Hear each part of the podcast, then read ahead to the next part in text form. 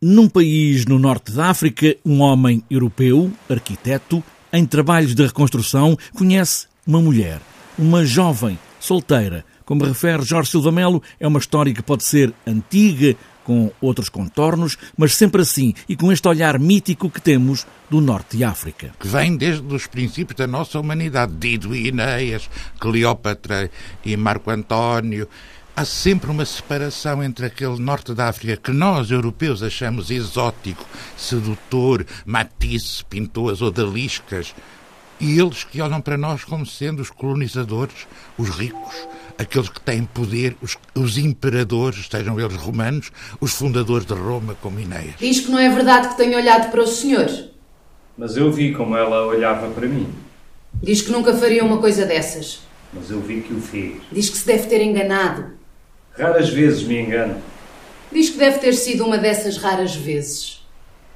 Diz-lhe que me venha dizer isso na cara. Entre este homem e esta mulher, do norte de África, há uma grande distância cultural, um fosso, como se ela, a mulher, esta mulher solteira, personalizasse em si todo o norte de África. Uma mulher vai a caminhar à noite com outras mulheres na estrada que vai do mar à cidade velha, só para andar, para olhar o mar para ver o sol pôr-se no mar. E um homem que a olha, que a deseja, porque a nossa relação com o Norte da África é uma relação muito sexuada, muito de desejo. Mas isto podia ser também a Madame Butterfly, a exótica geisha japonesa que é seduzida e tem um filho do Pinkerton, o oficial americano. É este debate entre culturas aquilo que interessa ao David Carnevale, autor muito novo.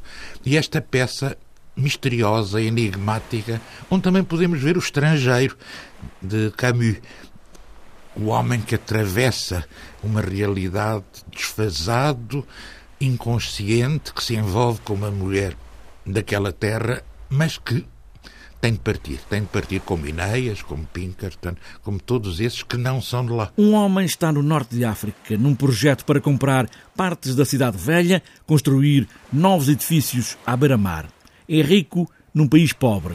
Os homens começam a olhá-lo, a temê-lo, a falar dele e a ter ciúmes. Uma mulher quer sair de lá, viver também o sonho da Europa.